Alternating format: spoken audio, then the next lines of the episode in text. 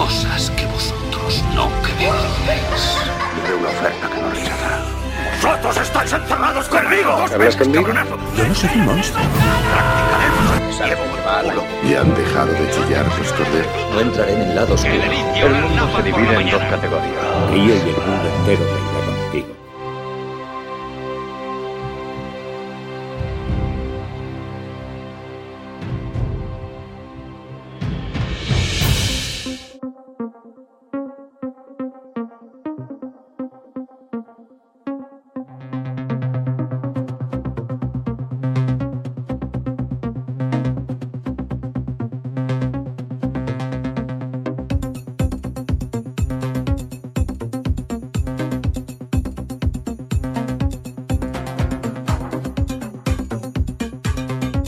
Buenas cine actualeros, ya estamos de nuevo aquí con los resúmenes de la serie de HBO Watchmen. Ya sabéis que nos podéis seguir en cualquier plataforma de podcast, cualquiera que uséis. Estamos eh, en la mayoría, estamos en Evox, estamos en iTunes, estamos en Spotify y yo creo que en todas las que utilicéis, ahí estamos. Eh, acordaros de dar a me gusta al episodio comentarlo si os ha gustado, que eso siempre nos, vamos, se agradece y suscribíos para, para ser los primeros en enteraros de cuando publicamos un episodio, como es el caso en este nuevo análisis del episodio de Watchmen. Segundo, ¿eh? Yo soy Samuel Úbeda, hoy, hoy me acompañan por aquí los mismos que en el primer episodio. Tenemos por aquí a José Fortaña, ¿qué tal?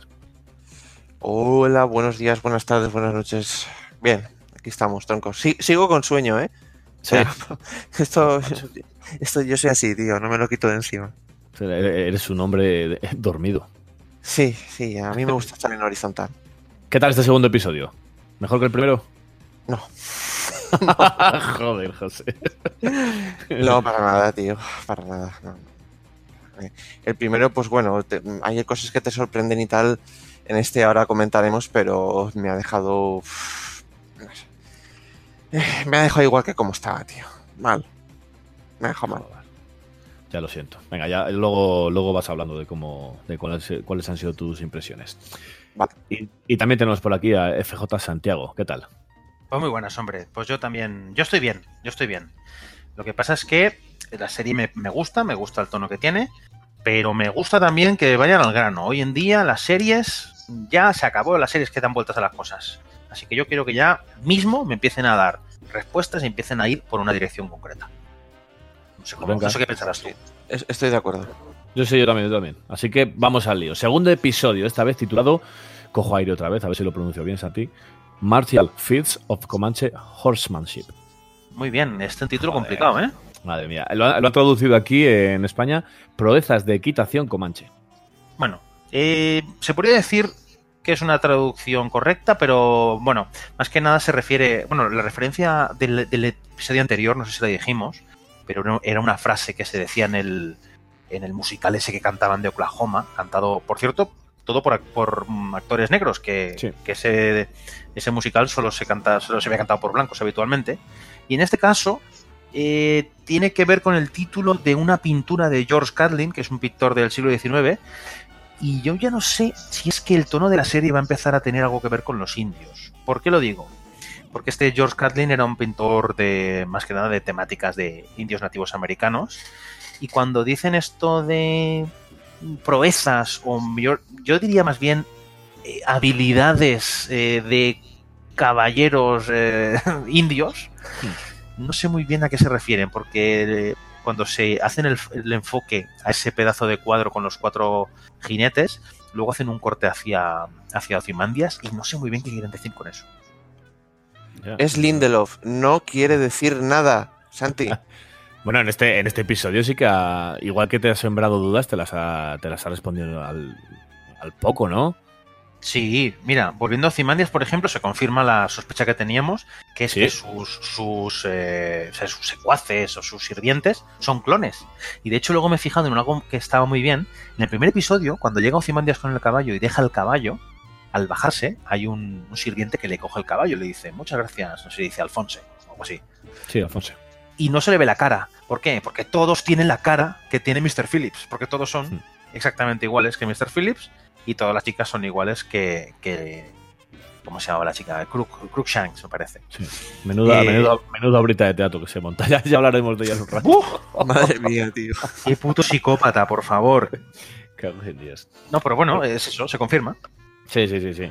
El episodio, eh, em, bueno, este episodio empieza como terminó el anterior, que era con, ese gran cliffhanger, vamos a llamarlo, marca de la casa Lindelof, como, como dice José, ya que el personaje de- que estaba en silla de ruedas estaba al lado del cuerpo de- del jefe de policía Hugh Crawford, colgado allí, y es cuando aparece el personaje también de, Angela Abbott, eh, Sister Knight, y se encuentra con, con todo el percal que hay ahí. Y hay una, hay una escena que ya que, que está, yo creo que es una de las mejores de- del episodio, junto con la de con la de la obra de teatro. ¿Cuál, cuál? Cuando cuando empezamos a ver si tiene poderes o no, o sea, y ya sabemos que él ha sido el, vamos, le intenta decir el personaje en silla de ruedas que, que ha sido él quien ha colgado a, a su jefe de policía. Sí, pero no, no, ¿quién se lo crea eso? Ya, pero a lo largo del episodio dice, sí, he, he sido yo. Mm, por- y, por- y claro, y, es que después nos enteramos que, que Jude Crawford es, o sea, pertenece a- al séptimo de caballería. Bueno, a No, Klan. al Klux Klan. Sí. Mm, ahí me dejó, la verdad es que bastante congelado, ¿eh? Cuando vi que ese personaje que en principio debía ser bueno, resulta que va a ser un supremacista blanco. Me extrañó, pero en principio deberíamos pensar que sí, que es un supremacista blanco. Y que Bueno, al este final, al final es, sí, al final es, es tener a alguien, no es, es el enemigo dentro de, de la propia policía. Sí, me imagino que. Yo, si, si esto es un giro, yo lo hubiera dejado para más adelante, porque yo hubiera dejado que me familiarizara con Jude Crawford, el, el- el sheriff, ¿no? El capitán, mejor dicho, para luego que me- la sor- sorpresa fuera más grande. Ahora mismo no tengo casi ningún dato de él. Simplemente que le ha- Imagino, imagino que veremos eh, flashbacks suyos, ¿no? Durante Sí. todos los episodios, igual que hemos tenido en este. Ah, A mí hay una cosa que me ha extrañado. Cuando vemos un flashback de esa noche negra, eh, noche blanca, perdón, Sí, de la que Blanca. hablaban, en la que atacaron a 40 casas de policías y los mataron a todos menos a, do- a tres, decían. Según el PDF, los PDFs también hay PDFs esta semana. Dicen que no, PDFs. No. no mataron a tres. Uno de ellos es eh, Jude Crawford, es decir, al capitán, a Don Johnson, vamos a decir. La otra que no mataron fue a, a. Angela Abar. Y un tercero que no sé quién es. Pero fijaos que es muy raro, ¿verdad? Porque entran dos atacantes, eh, la Sister Net consigue atacar a uno, el otro le pega un tiro y cuando y lo- le, le tiene apuntando la cabeza con la escopeta y lo siguiente que vemos es que se despierta en el hospital. Ahí ha pasado algo. Hombre, yo lo que, lo que he entendido, tío, es que el, el que le clava, no sé si es un, un cuchillo o una, una tijera o lo que sea, es, es Don Johnson, tío. Sí, porque, porque luego tiene el brazo herido, ¿no? Claro, me cuadra por la herida y no sé. Ahí, ahí hay algo que apesta, tío. Pero ah, si no fuera él, también yo lo que había pensado es que a lo mejor ha hecho que le peguen un tiro en el brazo como para disimular también. Porque es muy raro que de 40 Puede policías que estaban durmiendo, eh, posible que... O sea, todo esto lo, lo deduzco después de haber visto la, la capucha blanca esta de, de- de Nazareno Blanco y, y- y- y por darle un poco de, de conspiración al asunto. Pero si no, Sí, no... Al final tienes que tener un plan. Si estás dentro de. Si perteneces al Ku Klux Klan y estás dentro de la policía, tienes que tener un plan por si te, por si te pillan. Y aquí es como. Vale, pues sí, pues yo, yo mato a este, pero claro, tiene que parecer un, un accidente o que al final yo, yo te he salvado. Pues o me pegas un tiro Sí. o me cortas y ya está. Y aparece ahí y quedo como el salvador tuyo, con el salvador de, de Sister Sí, pero, y pero no, no le responden. Es como, oye, ¿qué ha pasado con el otro? ¿Qué ha pasado con el que me estaba apuntando con una pistola en la cabeza? Claro, yo creo que lo que dice José, que seguramente con todos estos flashbacks que van apareciendo, porque en el primero hemos tenido, en el primer episodio tuvimos muchos flashbacks y en este segundo está plagado de flashbacks. Que no le, no le gustan ni nada los flashbacks a, a Lindelof. No, joder. no, no, que mucho. va, que va para nada. Pero bueno, yo, yo, yo agradezco que haya, que haya quitado ya un par de de cosas que haya abierto, ¿vale? Estos, estos cliffhangers y te los, te los haya descubierto ya. Que uno es el de, Sí. el de la, lo que son los, los mayordomos de, de Ozymandias. Sí, sí, sí. Y volviendo un poquito a- al ataque este de la Noche Blanca que decíamos, me resulta curioso porque, bueno, ya sabemos por fin por qué tiene los, los hijos blancos, porque son adoptados de unos policías que, que asesinaron aquella noche. Y luego otra cosa que me ha resultado curiosa es, eh, ¿os acordáis cómo es el título del primer capítulo de- del cómic? Es A medianoche todos los agentes se llama. Y es justamente a medianoche cuando son atacados por, por este por las, el séptimo de caballería. Hmm. No sé si es una referencia directa. Yo lo he visto una, una Sí. referencia. No, se- seguro. Hombre, el, Luego- re- el reloj siempre está presente en, en esta serie por ahora. Siempre. Y siempre cuando la manilla se, se está acercando a las 12. Eso está clarísimo. Sí, sí, sí, sí, sí. Luego empezamos a entender un poquito más de las Red Foundation estas o las indemnizaciones, porque vemos una especie de protesta, ¿no? De gente blanca diciendo, eh, si queréis los mismos derechos, tenéis que pagar las mismas tasas, ¿no? O los mismos Sí. impuestos. Y vemos como que las víctimas de Tulsa y las víctimas de la Noche Blanca han recibido indemnizaciones o van recibiendo indemni- indemnizaciones. Y como que la gente les tiene como tirria por el asunto ese. Sí, más o menos lo que comenté en el anterior episodio, que viene a ser como una especie de indemnización para familiares o, o víctimas o supervivientes de todas las masacres supremacistas que han habido. La de Tulsa y parece ser también que lo de la Noche Blanca. Y eso parece ser que genera pues disconformidad entre, entre razas al final, porque parece un tema racial más que, más que un tema de, de, Hmm. de, no sé, de capacidad económica o de clase social, ¿no? Sí, señor. Imagino que es también para poner un poquito en contexto el odio que puede haber entre razas, digo yo. Exactamente. Sí. Bueno, al final, si Lindelof se está basando bastante en todo el tema racial y eso, pues sí, eso tiene, tiene Mm. cabida. Luego vemos que meten más cosillas, como por ejemplo aparece, yo creo que son es el abuelo de esos tres niños que está ahí en el porche esperando a, a Angela, que no le dejan entrar para ver a sus nietos. Eso lo he interpretado yo. Y que al final se va de allí cuando le da un cheque con pasta, lo cual es bastante rastrero. No sé si lo habéis entendido así vosotros. Puede ser. Mm, sí. Sin Algún familiar de los niños tiene que ser sí o sí. Sí, bueno, han metido esa cosa ahí y, y, bueno, imagino que tendrá importancia en el futuro, porque si no ahora mismo es una tontería. Ah, un detalle, por cierto, cuando estaban dentro de la casa y entra Angela eh, con su marido, están jugando los tres niños, uno va disfrazado de fantasma, el otro de pirata y el otro de búho. Eh, el búho está claro, a que es homenaje al búho nocturno. Y el fantasma y el pirata salen cuando en el cómic matan a Hollis Mason, es Halloween, y Hostia, están es verdad. haciendo el trick or treat este que le llaman, el truco o trato. Y los niños van disfrazados exactamente igual de fantasma y exactamente igual de pirata. Y una vez más aparecen piratas en la serie. Es, es uno de los dos detalles que he visto en, estas, en este episodio. ¿A ti se te va a escapar algún detalle? A mí jamás, bajo ningún concepto. El otro detalle que he visto es solo empezar. eh, se ve una pared con un graffiti como si fueran dos siluetas de personas como entrelazadas. Y eso es un motivo también muy típico en el cómic. Que siempre hay como gente que va haciendo grafitis en las paredes. Y, de, hecho luego eh, es un motivo que también se ve la máscara de Rorschach, como de formas simétricas. Constantemente están metiendo esos pequeños guiños al cómic. Así que si, si- si veis alguno que yo no vea, me lo decís. Eh, A mí, se me, a mí se me escapan bastantes, ¿eh? Yo creo que en el segundo visionado siempre pillo alguno más, pero es que joder. A mí también. Si no son muy evidentes, yo me los Sí. pierdo. Tú vas a todo trapo. A mí lo de 1985 del primer episodio de la, de la puerta, a mí se me, se me pasó por la toma. pues, yo lo vi te del digo, tirón. tío. Pues mira, otra cosa que vi, ya que estamos. ¿Sabéis cuando justamente siguiendo con esa escena se pone a hablar con su hija, o su hijastra, o bueno, hija, hijo, perdón, y le ¿Ves? dice, ¿Lo ves? ¿Cómo no Sí, está claro, sí. tío? tienes razón, Topher, de Christopher, además lo dice, dice Christopher.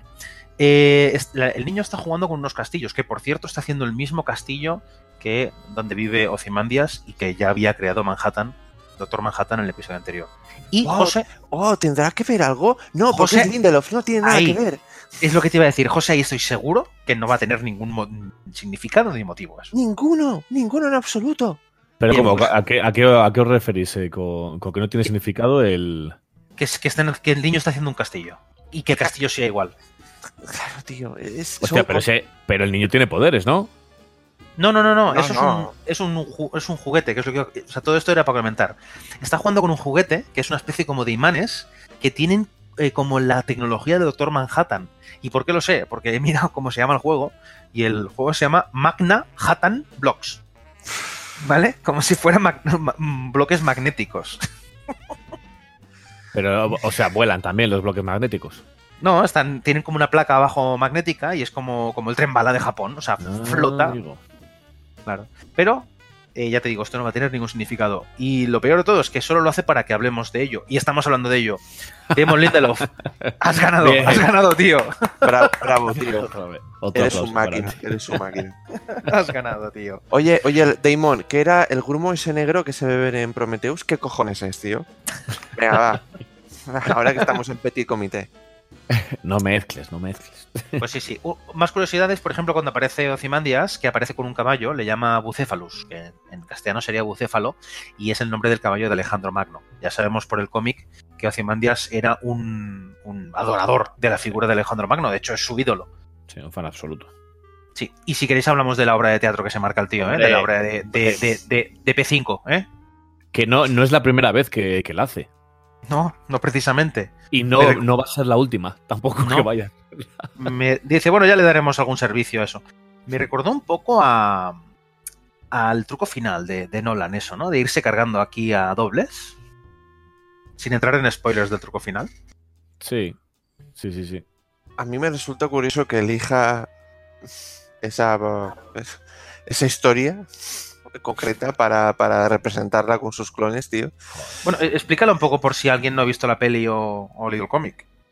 Eh, pues si, si hay algún incauto que esté viendo la serie sin haber leído el cómic ni haber visto la peli, eh, lo que están representando es la creación del Doctor Manhattan. Bueno, más bien la muerte de su, de su alter ego, John Osterman, para que luego se convierta en, en el Doctor Manhattan. Y joder, a mí me ha dejado loco, tío. Que ha pegado fuego Le y luego fuego. aplaudiendo. Bravo, brillante, fantástico. Y además luego tiene otro que baja como si fuera el Doctor Manhattan. Que ahí vemos a la- por fin la polla verde. O la, polla, la polla azul, no verde. Sí, sí, con el O cilindrín fuera. Pero- y luego dice la, la frase que, que es el eslogan de la serie, que es Nothing ever ends. Nothing ever ends, no- nunca acaba nada, o nunca acaba, o jamás acaba nada, que es lo que dice al final del cómic el Doctor Manhattan a Ozymandias. Y se le queda la frase clavada a Ozymandias. Esa frase la dice a él al final, cuando le dice, oye, he hecho bien, eh, porque esto he, conseguido que acabe. Y le dice, no, no, amigo, esto no, esto no se va a acabar nunca. Pero es ahí justo cuando, es justo cuando baja el Doctor o sea, el que va disfrazado de Doctor Manhattan y se quita esa, esa máscara cuando vemos que ya por fin son. Sabemos ya que son, que son clones. Además, hay, hay a uno que me hace mucha gracia que le dice: ¿Tú quieres ser John Osterman eh, la próxima vez? Y dice: Por supuesto, amo. Y dices: Joder. No, dice, no, John Sterman No, no. Le, le Oh. pregunta si quiere ser el nuevo mayordomo. Ah, El nuevo bueno, Phillips. Claro, Claro. y ya sabemos cómo acaba el nuevo Phillips también.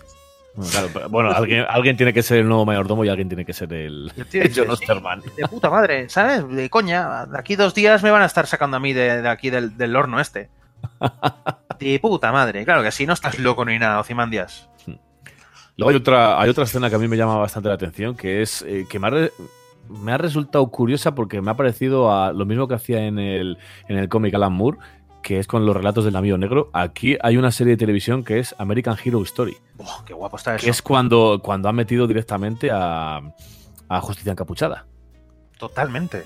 Vemos. Y me ha, me ha hecho bastante, o sea, yo, yo lo he interpretado así, vamos, que es más o menos como lo que pasa en el cómic, pero aquí en la serie. Y además en la primera, no sé si en el primer episodio, ya no recuerdo si se hacían referencia a ello, por lo Sí. menos una algo salía, y aquí ya aparece directamente eh, con, con voz en off, eh, quien que Sí. dice, no, no os voy a contar quién soy y tal, pero y luego aparece ya directamente eso. Y es, es Me- una pequeña, una pequeña escena, pero que, hostia, tiene que hacer referencia a eso sí o sí. Menudos palos mete el colega, ¿eh? No, no, se queda a gusto. Además lo explica. Dice, "Mira, yo tenía mucha rebe dentro y la tenía que sacar. Que es el, que- la idea. A ver, esto que vemos nosotros en este episodio es eh, el relato que cuentan en el primer y segundo episodio de el cómic. En el primer ca- capítulo, cuando acaba las páginas extra que comentábamos en el podcast anterior, de, bueno, el podcast especial, Sí. eh, comentaba por qué Hollis Mason se había hecho un enmascarado y se había puesto una máscara y se había ido a dar palos. Y explicaba por qué vio a un tal Justicia Encapuchada que en 1938 tuvo su primera aparición y eh, evitó un atraco en un supermercado. Que es exactamente lo que vemos. Pero justo antes lo que vemos es el fin de ese personaje, o el supuesto fin de ese personaje, donde en teoría se dice que un tal Rolf Müller, que era un forzudo de circo, eh, había sido encontrado muerto en, un, en los puertos de Boston, al mismo tiempo que se había dejado de, de seguir la pista Justicia Encapuchada. Justicia Encapuchada por aquel momento eh, fue llamado para, para testificar ante el Comité de Actividades Antiamericanas, es decir, la caza de brujas de McCarthy, que buscaba comunistas. Y, y en el 55, eh, o sea, perdón, Justicia Encapuchada, se negó, se negó a dar su nombre y se dio la fuga y desapareció. Y se supone que lo dejan ver en el cómic que el comediante, que tenía ciertos piques con él por cosas evidentes, él le había dado matarile, le había pegado un tiro y lo había tirado al mar. Y en es muy interesante porque vemos todo esto en este episodio, que nunca lo habíamos visto jamás, ni en la peli ni en ningún sitio, pero en, el, en este episodio dejan ver que Rolf Müller no era justicia encapuchada, como que lo utilizó como cortina de humo para escaparse, lo cual me parece sumamente interesante. Sí, sí. Y además dice, no voy a decir quién soy porque si no, eh, me dejáis de ver ahora. es un poquito la filosofía de Lindelof. Sí, sí. American Hero Story. O sea, eso va- quiero ver a ver cómo, cómo avanza en el tercer episodio. Ahora me dirá José, no avanza, porque es Lindelof. Sí, sí, tú- ríete, ríete. otro, otro punto interesante me, me parece que, que volvemos otra vez a lo de el avance. No, no hay, o sea, avanza la sociedad, pero no hay avance tecnológico como tal, porque en la escena, en la primera escena, le ha cogido una especie de muestra de, de ADN eh, y luego se lo, lo lleva a una especie de, de centro y mete esa, ese tubito co- con, ADN para que lo, para que lo analicen. Y es, eso. Sí, sí, claro, pero es. Pero no, ¿no te parece que, que es. O sea, evoluciona un poco la tecnología, pero no tanto. O sea, que está como estancada. Mm. Es un centro para, para lo que comentábamos, para identificar a, a Sí, a personas, A y, descendientes, sí. y posibles víctimas de, de todas esas masacres. Y, y también un museo como de memoria histórica, para que la gente no se olvide de lo que pasó. Mm. Y es que en otro de los PDFs no me jodas. explican que se hizo un esfuerzo por parte de la población porque ese hecho histórico de Tulsa no se olvidara.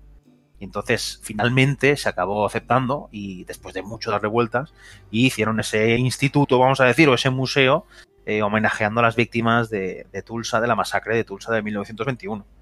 Lo que pasa es que sí que es verdad que tiene una tecnología ahí de la hostia, porque vamos, dejar ahí un palillo con el ADN y que te digan que quién es tu abuelo, eso es la hostia. Sí, sí, pero que parece muy. Muy, muy poca cosa que podrías decir, hostia, eh, podrías tener una televisión, pero no, no, estás hablando con alguien que parece que está hablando directamente con él, dejas ahí el- la capsulita y en, Sí, un, sí. en un ratito ya te decimos quién, quién de, de quién es, que al final, Claro. bueno, podemos decir quién es ya, ¿no?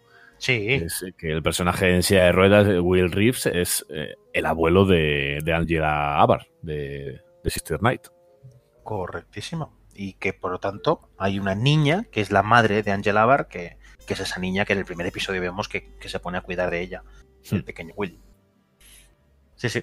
Por- otra cosa que vemos, por cierto, en ese mismo momento también es que es la gente que es víctima de violencia racial, pues tiene ciertas ventajas, como hemos dicho antes, que los demás no tienen. Por lo tanto, bueno, una vez más, ¿no? Se abre la brecha entre las dos razas por estos asuntos. Me hace también, me parece también curioso cuando van a buscar a todos los, a todos los rednecks. Ahí a, a ese- a esa especie de. Nixon, de- Nixonville. Sí, tiene, tiene Nixonville, que tiene la estatua. Me, me flipa la amenaza. O Sí, salís no. o reventamos la estatua.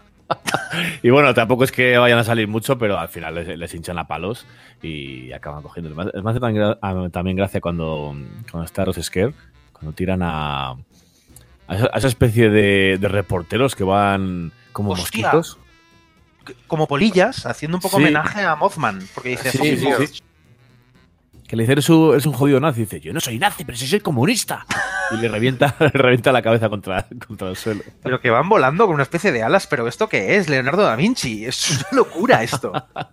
es lo que Es tú lo que- dices. Claro, claro, es tecnología, pero es. eh, o sea, es tecnología avanzada, pero es como en las primeras fases de, de avance que dices, hostia, es.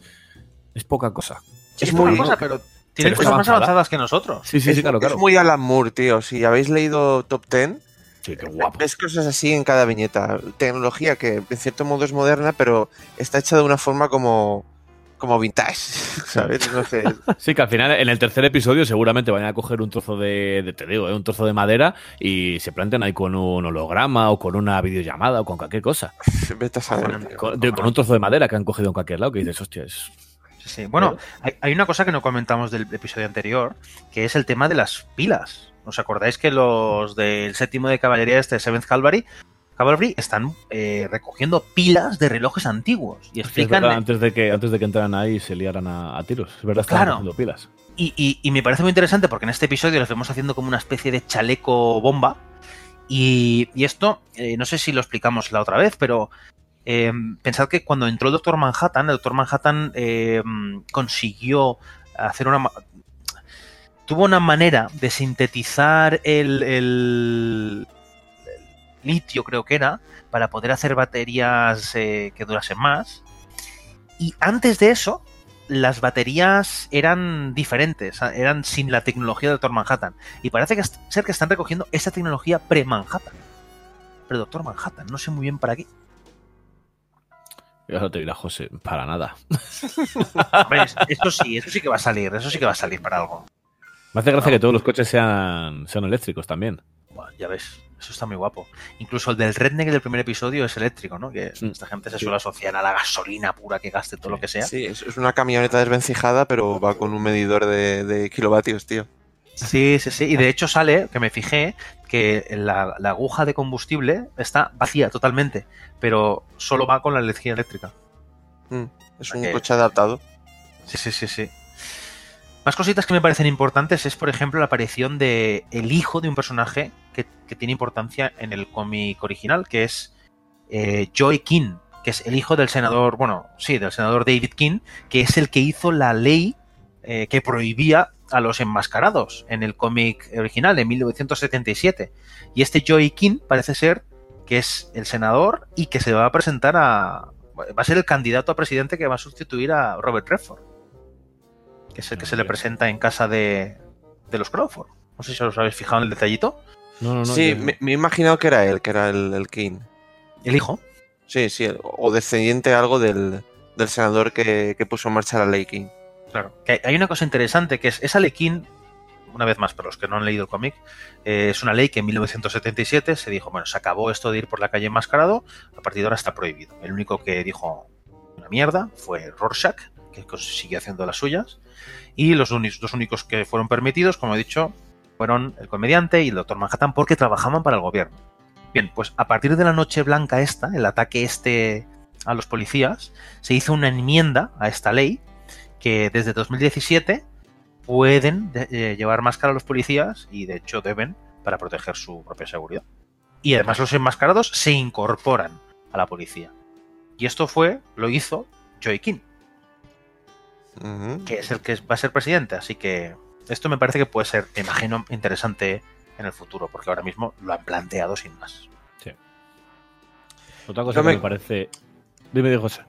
No, iba a decir que lo que me quedo yo de- del episodio, eh, pues, os parecerá una chorrada, pero cuando Looking Glass se levanta la máscara para comer, joder, tío, es que vi a Rorschach ahí, Sí, es que claro, sí, sí. co- comiéndose el bote de judías, tío. De y- hecho, de hecho, el homenaje es más claro aún cuando va al coche de Sister Night y le dice, ¿tienes algo para comer? Y le, Sí, le da tío. unos cacahuetes. Y eso lo hacía mucho Rorschach porque estaba tan obsesionado con sus movidas de ir defendiendo a la gente que no se preocupaba de sentarse a comer. Y al Y final comía lo que tirado. podía. Y, que, y comía lo que podía cuando podía, se levantaba la máscara y se hinchaba judías o, o a terrones de azúcar. Me ha recordado mucho que el homenaje ha sido clarísimo a Sí. Yo ya digo que es como, es como Rorschach, pero, pero sí, sin liarse a palos. Sí, no, no se ha peleado ni una vez, ¿eh? Aún. No, no, no. no. Pero la, Tío. la- la- o sea, impone. Cuando estás a su lado, ha llorado, ha llorado. Dice, entonces, ¿por qué estoy llorando debajo de la máscara? Así que parece ser que tienes más sentimientos que Rorschach. ¿Has pillado en esta ocasión, en este episodio, otra referencia al cómic, Santi? De.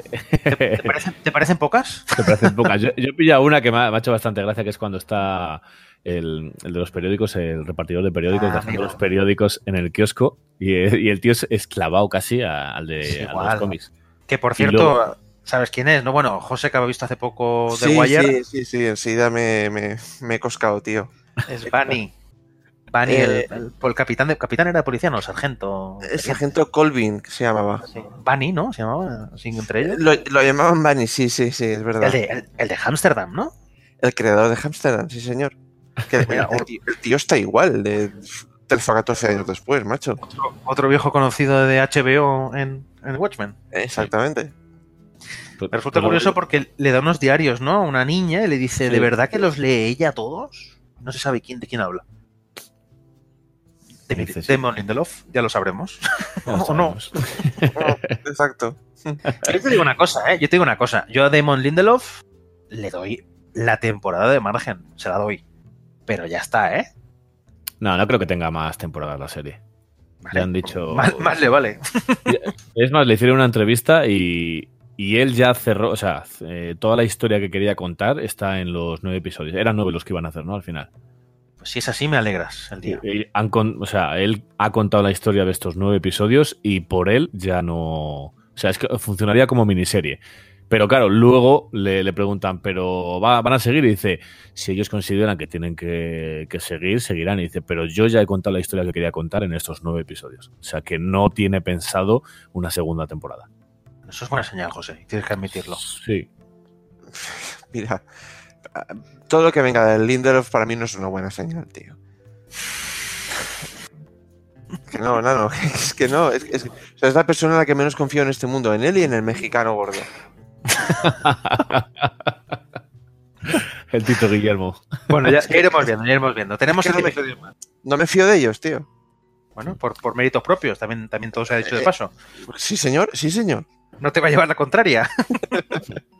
A mí hay otra cosa Además, que me llama la además, perdona, pero tú te has visto The Leftovers, ¿verdad, José? Eh, la dejé a mitad de la tercera temporada. Es que eso, eso, eso, eso no iba a ningún lado ya, tío. Por favor. la- a mitad de la tercera temporada, o sea, que, ta- que te faltan Se te tres quedaba episodios- Tres episodios para acabar la serie. Se- pues, Imagínate hasta los cojones que acabé, ¿eh? Eres un sufridor, José, no me jodas. Joder, tío. Ya sé que para eso podía haber acabado, pero es que dije, mira, toma por saco, tío. Ay, madre. ¿Qué más queréis contar del episodio? Yo creo que ya hemos dicho todo, ¿no? Sí, nada. Pues yo creo que se está preparando una pequeña liada de los del séptimo de caballería, que está intentando hacer un, un atentado en toda regla. Eh, vamos a ver por dónde sale la parte de Will, del abuelo, que se lo llevan ahí con una especie de helicóptero con un imán de estos, un electroimán Hostias. gigante. Verdad. De, de helicóptero nada, eso era una nave espacial, tío. Eso era la nave de- del búho. A mí no me toquen los huevos. Eso la nave del búho como Dios es Cristo. Yo qué sé. Y. y, y vamos a ver, a mí que no me den muchas vueltas, también te lo digo, ¿eh? Yo os tengo mucha fe ahora, pero que no me den muchas vueltas. Yo quiero saber ya mañana, o sea, la semana que viene, quién coño es el, el abuelo este y por qué tiene contactos con las altas esferas. Te van a dar más vueltas que una hormigonera, chaval. Ojo, tiene, tiene 102 años, ¿eh? Sí, no, no, tiene más años que el sol. Bueno, Me también eh, Dios. se supone que la esperanza de vida es más larga, no sé. Sí, sí, y, pero, y hostia. lo de lo de Adrian Fight, pues ya veremos por dónde va. Pero de momento Sí. es una fumada. Lo- lo- o sea, de momento estamos viendo que vive una sociedad muy loca. Fíjate, por ejemplo, a la chica, a la Miss- eh, Mrs. Crookshanks, que le llama, le dice: ¿Cuándo podemos mentir? Cuando actuamos, ¿no? Y la tía, sí, sí, como que está creando unos seres, ¿no? Eh, que no pueden mentir, que le van a, le hacen caso en todo lo que le digan. Creo que me gustaría que explotaran un poquito esta parte de, de la, de la ingeniería genética y a ver por dónde salen. Ah, pues interesante. Es que me hace gracia porque el a ver por dónde salen es que no van a salir por donde tú te crees, tío. Seguro. Estoy seguro, tío. Es posible. Es posible. pues bueno, chicos, ya, ya sabéis, la próxima semana nos vemos en, en- en el resumen, en el análisis de- del tercer episodio. Y a nosotros sabéis que nos podéis seguir en Evox, en iTunes, en Spotify, donde queráis, la plataforma de podcast que, que uséis. Y eso, que le deis me gusta al episodio, eh, comentadlo, siempre vamos a responder. Si, si no os gusta, pues hacéis una crítica constructiva y nosotros la, la aceptamos y demás. Y suscribiros al, al podcast porque así tenéis de primera mano cada vez que subimos un episodio y sois los primeros en, en saber que, hemos subido un episodio. Y nuestras redes sociales, ¿cuáles son, Santi? Pues mira, nos podéis encontrar en Twitter en arroba cineactual. Arroba cineactual, todo juntito. También nos podéis encontrar en Instagram, arroba cineactualnet. Y también nos podéis encontrar en Facebook, en la página de Cine Actual. Obviamente, también puedes ver todas las noticias de cine que ponemos y toda la información en la página web de cineactual.net. Y no sé si me dejo algo. Creo que no. creo. No creo. Y José, si le gustan las canciones que está, que está poniendo al principio, que estoy poniendo al principio, y la que voy a poner ahora al final, ¿dónde tienen que ir? Igual digo una barbaridad porque yo no uso Spotify, pero eh, se supone que estamos en Spotify, tenemos un canal, puede ser, que se llama Bueno, Sin actuar en tus oídos. bueno ca- canal, llámalo canal, llámalo playlist. Playlist, ahí estamos. José, José es que vive, vive la sociedad esta de Watchmen. O sea, Sí. la- no ha llegado a Spotify, no existe. Nada. Me da Sí, igual. pero, pero mi coche va a gasolina, ¿eh? Mi coche va a queroseno. pues nada, os metéis ahí en Spotify, como bien ha dicho José, y ponéis cine actual en tus oídos y escucháis todos, lo- todos los temas que suenan en el podcast y demás. Y, curiosamente, hoy voy a acabar con el mismo tema que, Oh, que, que termina el episodio, Oh, con yes. Egg- Eggman de los Beastie Boys, que a mí me hace mucha gracia que, que sea de, la- de los Beastie Boys. Me, me está gustando los temas que están poniendo, ¿eh? Muchísimo. la música es de 10 de momento. El, Sí, el sí. mejor aspecto de la, de la- de la serie.